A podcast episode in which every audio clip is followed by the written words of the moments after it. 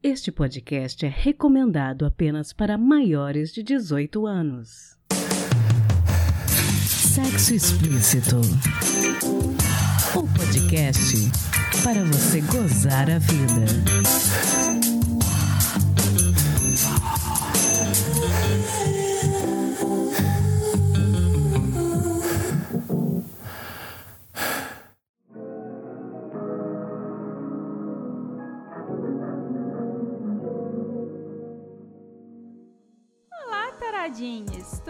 Vocês? Aqui quem fala é Priscila Armani. No episódio de hoje vamos falar de relações sugar. Se por acaso você não sabe o que é isso, eu vou tentar te explicar. Uma relação sugar consiste num acordo normalmente entre duas pessoas que envolve uma delas estar disponível para a outra e essa outra paga por essa disponibilidade. A pessoa sempre disponível é chamada de sugar baby. E quando eu falo disponível, eu não estou falando necessariamente de sexo ou de relação sexual. Mas quem paga por essa disponibilidade dentro da relação sugar é chamado de sugar daddy. Então você tem uma sugar baby e você tem um sugar daddy. Atualmente, muitos sites e redes sociais propiciam encontros entre potenciais sugar daddies e sugar babies. Nem todos eles são seguros, então eu recomendo aos ouvintes e às ouvintes que prossigam com cautela ao explorar esse mundo. Neste episódio, nós não vamos falar de relações sugar que tenham alguma ligação com o fetiche BDSM de dominação financeira. Se você não conhece dominação financeira e tem interesse em saber mais, vai lá no nosso último episódio de 2022, um episódio antes desse aqui, que lá a gente debateu sobre isso. Hoje conversamos com a psicóloga Lorena Muniz e perguntamos a ela o que ela pensa sobre as relações sugar. Também entrevistamos a modelo Bárbara Drummond, que já viveu uma relação sugar e nos contou como foi a experiência dela.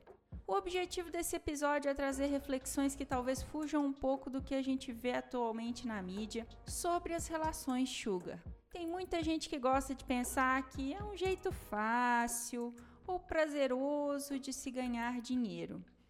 Bom, nada da vida tem um lado só.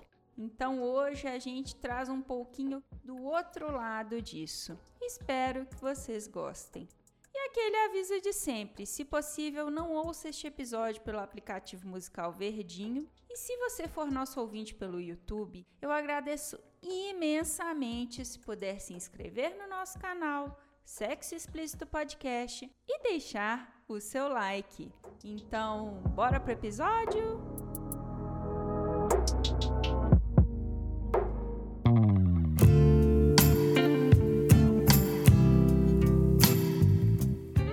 Bom, Lorena, conta pra gente quem é você e o que que você faz. Oi, Priscila. Então, eu sou psicóloga, sou terapeuta sexual e eu trabalho com produção de conteúdo no Instagram na temática de relacionamento e sexualidade já há quase cinco anos. Vou levando esse conteúdo aí, especialmente um conteúdo sobre sexualidade feminina, pensando na liberdade sexual, pensando na na educação sexual de mulheres, que é uma temática ainda tão, tão escassa na realidade da gente.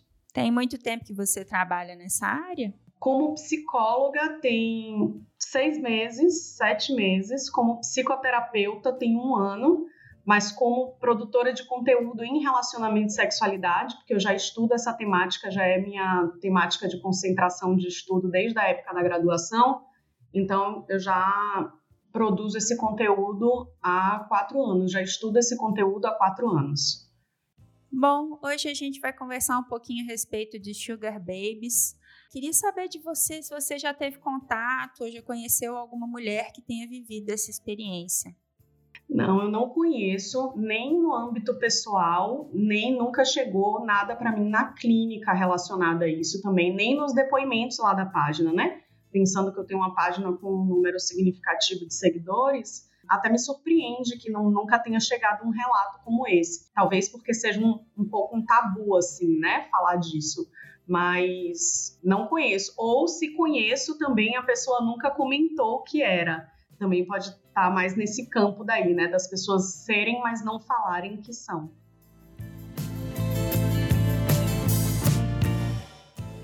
Baseado nos seus estudos e no que você já ouviu e sabe a respeito, qual que seria a sua opinião sobre o assunto? Eu acredito que a relação sugar, né, é uma relação é, muito nociva porque ela é uma relação de exploração sexual. Embora quando a gente esteja falando das relações sugar, a gente saiba que nem sempre necessariamente envolverá o sexo propriamente dito, o ato sexual, isso não deixa de ser uma relação de conteúdo simbólico sexual, né? E aí a gente precisa parar para pensar algumas coisas a respeito disso quando a gente pensa nesse quesito é, sexualidade dentro dessa relação. A gente precisa ver que essas relações se estabelecem primordialmente entre homens e mulheres, sendo que os homens estão no papel de sugar daddy, então eles são as pessoas que detêm o poder econômico, e as mulheres estão no papel de sugar baby, que são as sustentadas, que são aquelas que estão no papel de dependência econômica. Então, é, a gente não pode deixar de olhar para esse retrato, mesmo sabendo que existam relações invertidas, né? Que existam mulheres que também estão no, no papel do, do poder econômico e homens no lugar de dependência, mas essa não é a maioria. E a gente não teoriza a partir de exceções. A gente teoriza a partir da regra. A gente sinaliza as exceções, mas a gente teoriza a partir da regra. E considerando a regra, a gente não tem como deixar de ter esse olhar crítico para o porquê são mulheres que estão nessa condição desse papel de dependência econômica. Então tem muito mais por trás das relações sugar do que a gente consegue ver num primeiro momento. Há um discurso que está posto, né? É, tá um pouco na moda esse discurso, assim, que é o discurso do meu corpo, minhas regras. Então, é o discurso de que se a mulher quer de alguma forma vender o corpo dela, mesmo que não seja um corpo para um uso direto, ela tem o direito de fazer isso porque é o corpo dela. E sim, na superfície, essa mulher tem mesmo o direito de fazer o que quiser com o corpo dela. Mas a gente precisa olhar o que é está por trás das motivações de serem as mulheres que estão vendendo seus corpos, de serem as mulheres que estão se colocando na condição de serem exploradas sexualmente. E isso acontece porque a gente vive numa sociedade que coloca homens e mulheres em posições muito desiguais. São as mulheres que estão na posição de serem exploradas sexualmente, porque são as mulheres que economicamente estão em posição de desvantagem. As mulheres são as pessoas mais pobres do mundo especialmente falando das mulheres pretas, né? Então, as mulheres são as pessoas mais pobres do mundo. As mulheres estão numa posição de desvantagem econômica e, sabendo disso, os homens exploram sexualmente essas mulheres por estarem numa posição de vantagem econômica. Há uma clara relação de hierarquia na relação sugar, que é o sujeito que detém o poder econômico controla o sujeito, que é a mulher, que está na posição de dependência econômica. Então, existe por trás da relação sugar muito mais do que a gente consegue ver. É, que se pode romantizar de dizer que é simplesmente uma mulher que é dona do próprio corpo e resolveu fazer o que quiser com esse próprio corpo. Por que a gente precisa se perguntar, né? porque as mulheres estão vendo como saída para a posição econômica delas venderem o próprio corpo. Porque existe uma sociedade que não dá chances iguais a homens e mulheres de ascenderem economicamente. Então, numa posição, numa sociedade em que as mulheres estão em clara posição de desvantagem, numa sociedade em que uma mulher e um homem partindo do mesmo lugar, o homem tem muito mais chances de ascender economicamente, de ter um poder aquisitivo melhor, através do trabalho e tudo mais do que a mulher, essa mulher acaba lançando mão dos artifícios que os homens inventam e que beneficiam a eles, no final das contas, para que elas possam não só ascender economicamente, muitas vezes, né, é muito comum nas relações sugar, inclusive no exterior, isso é muito incentivado até por algumas universidades. Se você der um Google, você encontra algumas matérias sobre isso, né? De escolas assim superiores, universidades que de forma indireta sugerem que as mulheres utilizem esse tipo de serviço para poder financiar a educação delas. Então é muito comum você ver mulheres na, dentro de uma relação sugar para ela, elas conseguirem ter o básico, que é um acesso a uma educação, por exemplo. Ter acesso à educação superior, conseguir ter uma graduação. E aí, de repente, né, algumas pessoas comentam assim: ah, Lorina, mas tem mulheres que entram nessas relações porque elas querem ter acesso a bens de consumo caros. Essas mulheres querem ter acesso a morar num apartamento que é uma cobertura nos jardins, é, a, a mulher quer ter é, acesso a bolsa de marca, roupa de marca, ter um carro importado na garagem e isso um cara, um cara sugar vai oferecer a ela e se ela for trabalhar, ela e aí a gente volta para o ponto, né? Se ela for trabalhar para conquistar isso, ela não vai conseguir conquistar nunca. E aí a gente volta para esse ponto que é a mulher não conseguindo vislumbrar a possibilidade de ascender economicamente acaba lançando mão desse recurso, vamos dizer assim, desse tipo de relação, para ela conseguir ter acesso a bens de consumo. E isso pode parecer uma coisa extremamente fútil num primeiro olhar, mas na verdade não é nem um pouco fútil o fato de mulheres estarem é, se submetendo a essas relações para terem acesso de bens de consumo, porque a gente não pode esquecer que a gente vive numa sociedade capitalista.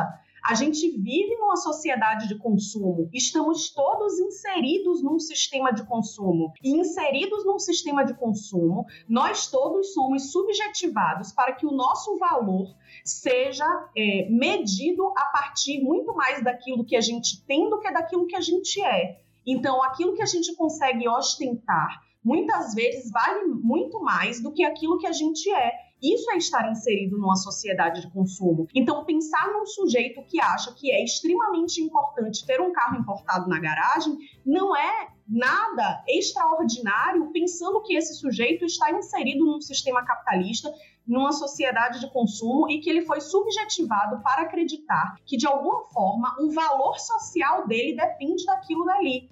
Então, as relações sugar são relações muito complexas, muito mais complexas do que se pode imaginar, muito mais complexas do que uma mera negociação de acompanhante, vamos dizer assim. A gente não pode esquecer que são mulheres que ficam disponíveis full time para um homem, né? Então, o homem tá ali é, ela está em tempo integral disponível para aquele sujeito. Se ele pegar o telefone e ligar para ela e disser, olha, eu quero te encontrar agora, ela tem que se virar, largar o que ela está fazendo e encontrar esse homem. Isso é nada mais, nada menos do que controle. A mulher não tem a menor autonomia sobre o próprio corpo, ela não tem a menor autonomia sobre a própria liberdade, sobre a própria vida. Então, são relações muito mais complexas do que uma mera negociação que é feita ali de dinheiro em troca de companhia.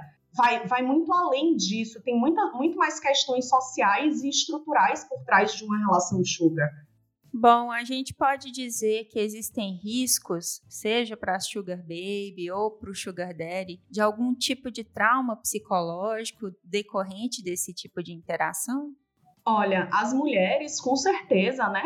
As sugar baby, vamos colocar assim, né? As pessoas que, que estão na condição de sugar baby, considerando que eventualmente poderão ter homens nessa posição também, é, mas sabendo de antemão que são majoritariamente mulheres.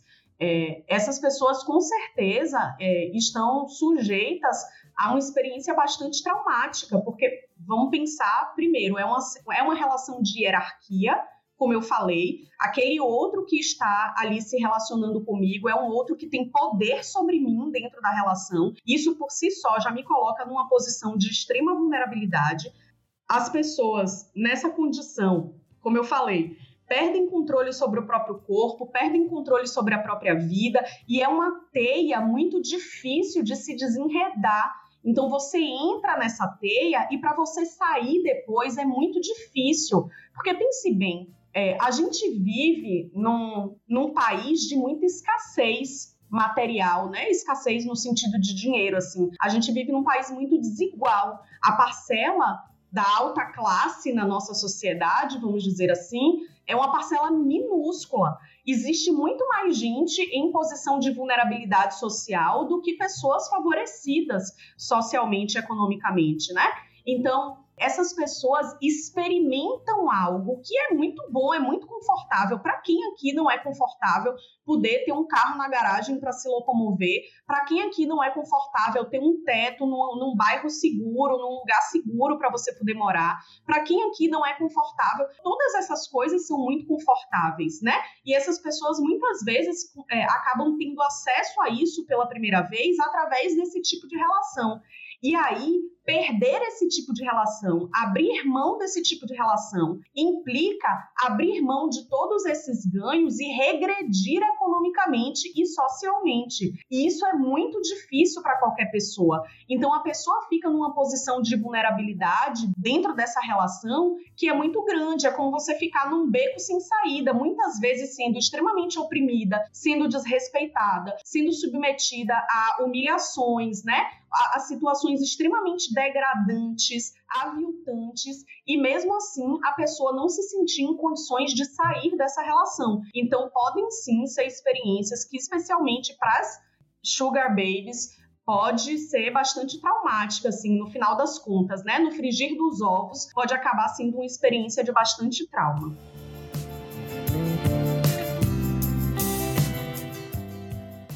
Bom, do ponto de vista profissional, qual conselho você daria para alguma mulher que esteja nos ouvindo e tenha interesse, por motivos quaisquer que sejam, em se tornar uma sugar baby?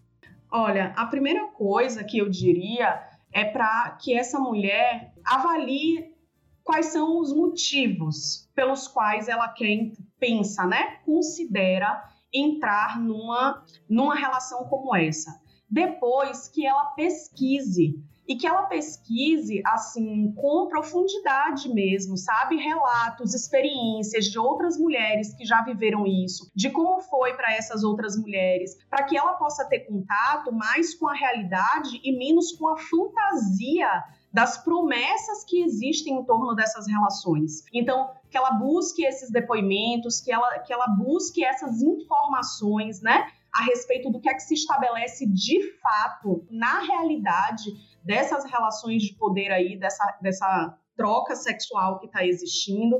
E eu diria também que se você está escolhendo isso porque você está em uma posição de vulnerabilidade, avalie se é possível, né, de repente buscar outras formas de apoio, buscar outras formas de que talvez até sejam mais trabalhosas, que talvez até, né, tomem mais esforço da sua parte, mais tempo também para que você consiga chegar onde você quer, mas que busque de repente, se você está numa situação de vulnerabilidade, existem ONGs que podem apoiar mulheres em situação de vulnerabilidade, existem serviços de atendimento psicológico que podem apoiar mulheres em situação de vulnerabilidade, né? Então vamos pensar aqui, vamos criar uma situação hipotética de uma é, mulher de 20 anos de idade, 22 anos de idade, que mora com os pais e que tem uma relação muito familiar, muito conturbada, tem uma relação muito ruim com a família, né? Uma relação, às vezes, de violência doméstica, tem todo um contexto muito ruim. E que ela enxerga a possibilidade na relação de Sugar Baby dela ter a, a, possibilidade de sair desse ambiente doméstico e ir morar sozinha e ir ter a vida dela sem depender dessa família. Pensando num caso como esse, a gente precisa pensar né, na rede de apoio dessa mulher, a gente precisa convidar essa mulher a avaliar quem ela tem como rede de apoio, se ela tem rede de apoio, se é possível construir uma rede de apoio para que ela possa sair desse ambiente familiar que não está sendo é, saudável para ela. Existem ONGs que podem ajudar ela nesse sentido, né? Se ela está vivendo uma situação de violência doméstica, existem ONGs que podem ajudar ela nesse sentido, inclusive ONGs que oferecem abrigo, né? Acolhimento a essas mulheres, que vão ajudar essas mulheres a se inserirem no mercado de trabalho para que elas possam ganhar alguma autonomia e alguma independência sobre a própria vida. Então, às vezes, é claro, pensar que você vai trabalhar para ganhar um salário mínimo e viver num super aperto, contando dinheiro, parece que não é uma coisa que vale a pena diante da ideia de você ter um apartamento alugado, que o aluguel é 10 mil reais num bairro nobre da cidade que você mora de um sujeito que pode pagar esse aluguel e todas as contas para você, e parece uma ideia né, na fantasia parece uma ideia muito melhor. Mas na prática, quando você vai ver as perdas que você tem do controle sobre a própria vida, você acaba numa situação de menos controle do que você tinha quando você estava naquela casa dos seus pais, que era um ambiente extremamente ruim, extremamente nocivo para você também. Então, às vezes, você está trocando seis por meia dúzia.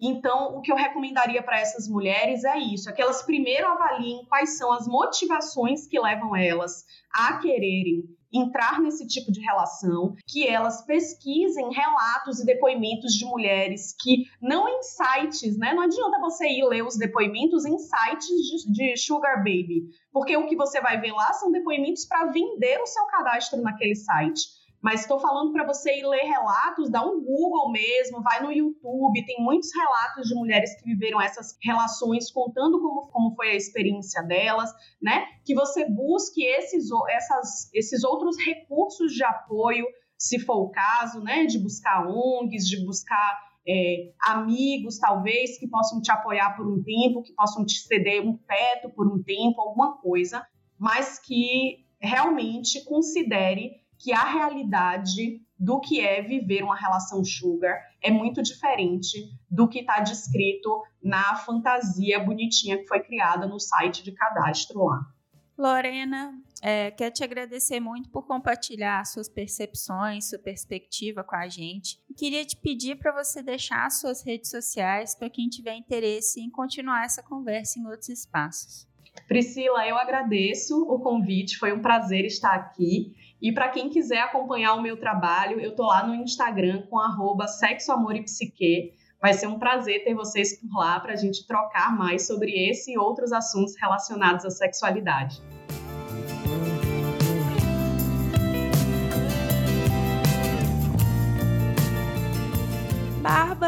Conta pra gente quem é você, quais são os seus pronomes e o que que você faz. Eu me chamo Bárbara Drummond. Atualmente eu trabalho como acompanhante. Também trabalho com conteúdo online, tenho OnlyFans, Privacy, essas coisas. Quantos anos você tem? Eu tenho 30 anos. Você se considera uma sugar baby? Na sua percepção, o que, que a gente pode dizer que é uma sugar baby? É, eu tenho duas percepções, assim. Talvez hoje eu não me considere muito porque a Sugar Baby ela fica totalmente disponível para uma pessoa, correto? E hoje eu não tenho essa disponibilidade total para essa pessoa, mas eu já fui, entendeu? Por quanto tempo você foi Sugar Baby? Por um ano e oito meses. Como que ser Sugar Baby passou a ser parte da sua vida? Como que você teve contato com essa experiência? É, eu sempre trabalhei como modelo fotográfica, então eu cheguei a fazer campanhas para algumas lojas de biquíni. Foi quando eu conheci a pessoa. E ele foi me apresentando devagarzinho, como ele queria, os horários que ele queria. Ele limitava até mesmo, era muito engraçado, sabe? Porque ele tinha a vida dele fora, mas ele limitava que eu tivesse a minha, entendeu? Então ele tinha experiência com outras mulheres?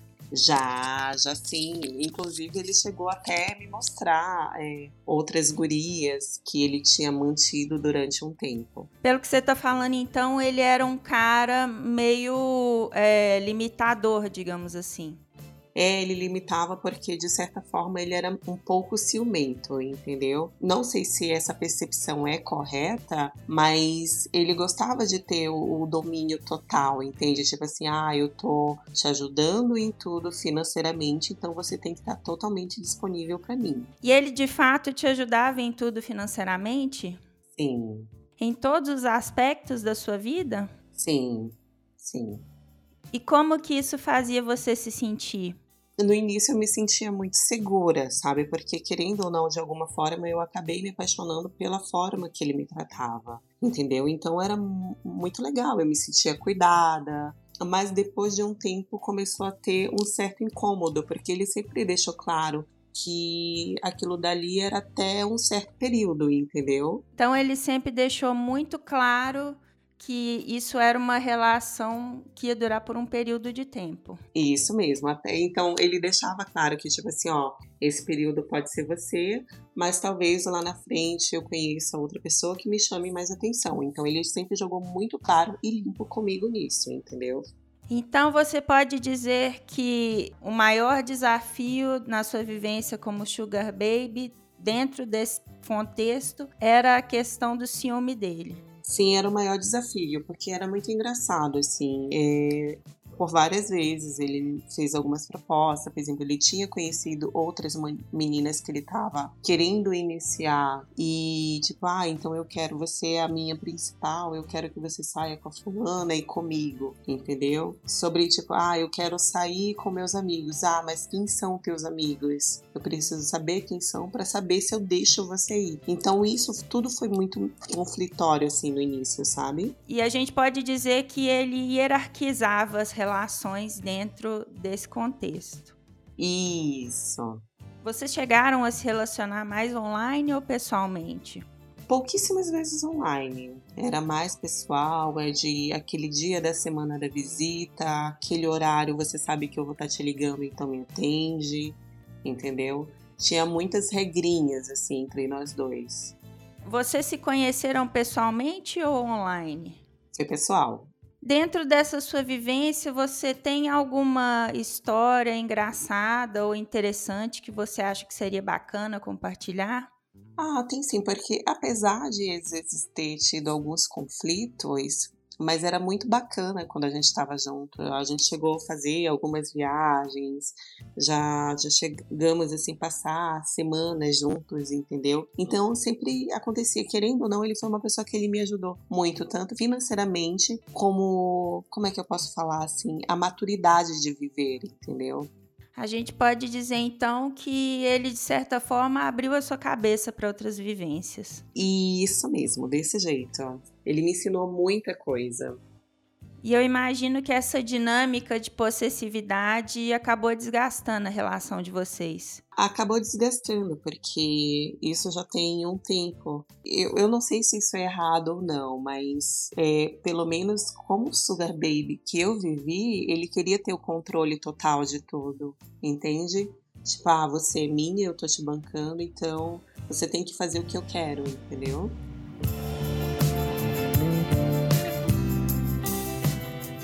Você voltaria a ter essa vivência de Sugar Baby, talvez, se no futuro essa oportunidade surgisse? Eu costumo dizer que eu nunca digo nunca, sabe? Mas hoje não. Hoje não, porque acabou mexendo muito comigo depois, sabe? Foi difícil, porque por mais que ele sempre jogasse claro comigo, existia uma questão de sentimento por trás, entendeu? Você então estava envolvida emocionalmente. Isso, eu estava bem apaixonada. Bom, suponhamos que tenham outras mulheres ouvindo você e dentro da perspectiva delas, elas pensam em ser sugar babies. Qual conselho você daria caso a gente tenha algum ouvinte pensando nessa possibilidade? Ai, é um pouco difícil, né? Porque o conselho é uma coisa complicada, mas eu vou dar um conselho do que eu vivi, assim, sabe? Aproveite o máximo que você puder entendeu? Em todas as situações, mas não se anule tanto. Não, não se anule ao ponto de não, tipo, de deixar a pessoa te dominar totalmente. Bom, Bárbara, eu quero te agradecer muito por ter participado aqui com a gente hoje. Caso você deseje, deixe as suas redes sociais para quem quiser continuar essa conversa em outros espaços. Claro, ó, o meu Instagram é drummond.bárbara com dois A no final. O meu Twitter é drummondbarba, tudo junto. Bom, lembrando a todos os ouvintes que os links das redes sociais da Bárbara vão estar lá no nosso site sexoexplicitopodcast.com.br. Eu vou colocar lá na descrição do episódio os links direitinho para todas as redes sociais dela. Muito obrigada. Obrigada, gente. Tchau, tchau.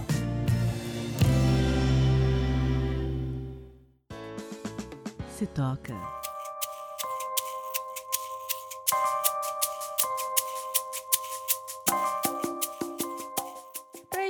Episódio do ano, eu gostaria de recomendar a vocês um livro que eu acho que vai dividir opiniões. é um livro que não trata de relações sugar, mas sim de relações onde um homem paga a profissionais do sexo para transar com elas. Ele decide por um período de tempo ter relações exclusivamente assim. O nome do livro é Pagando por Sexo e foi escrito e desenhado pelo quadrinista Chester Brown, lançado em 2012. Em Pagando por Sexo, Chester conta que, após um término traumático, ele começa a questionar as relações românticas tradicionais e decide fazer uma espécie de diário, onde conta como era sua relação com os profissionais do sexo que conheceu em Toronto, no Canadá, entre 1996 e 2010, dando a elas nomes fictícios e fazendo uma espécie de ranking entre elas, o que é uma babaquice. Mas machismo é inerente a todo homem, e apesar de haver algumas partes do livro em que o Chester é um babaca, ele também advoga muito a respeito de como ele acredita que a prostituição precisa ser normalizada na nossa sociedade, encarada como algo normal e cotidiano, porque ela de fato é. Por ser um quadrinho, Pagando por Sexo é rapidinho de ler e deixa a gente pensando bastante, ajudando muito na desconstrução de conceitos que muitas vezes a gente introjeta sem perceber. Por isso, eu recomendo a leitura tendo sempre em vista que o autor, Chester Brown, é um ser humano e seres humanos estão sujeitos a serem babacas de vez em quando.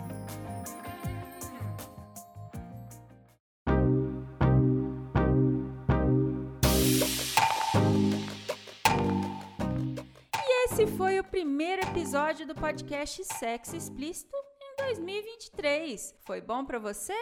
Lembrando que todas as informações sobre esse e os demais episódios estão em sexoexplicitopodcast.com.br. Nosso site é o melhor lugar para você ouvir o nosso podcast. Pedimos a você que, se possível, não ouça o sexo explícito pelo aplicativo Verdinho. Este programa foi editado pela Voz Ativa Produções, produtora de audiovisual independente, de protagonismo preto, feminino e LGBTQIA+. Conheça mais no Instagram, arroba Voz Ativa Prod. Quer ser meu contribuinte? Este ano você tem duas opções. Pelo nosso Apoia-se em apoia.se barra sexo explícito podcast e pelo Pix do podcast, que é também o nosso e-mail de contato, sexoexplicitopodcast.gmail.com. Este episódio não seria possível sem os meus contribuintes do mês de janeiro. André Santos, Conto Sexo Livre, Dri Cabanelas, Edgar Egawa, Leonardo Barbosa, Magnum Leno, Patrícia Canarim e Rogério Oliveira. Obrigada demais por apoiarem Mulheres Podcasters. Estamos no Instagram no arroba Sexo Explícito Podcast e você também pode me ouvir em qualquer agregador de podcast de sua preferência, além do Deezer, iTunes, Google Podcast e também no YouTube. E aí, o que, que você está esperando? Bora gozar a vida? Beijo! thank you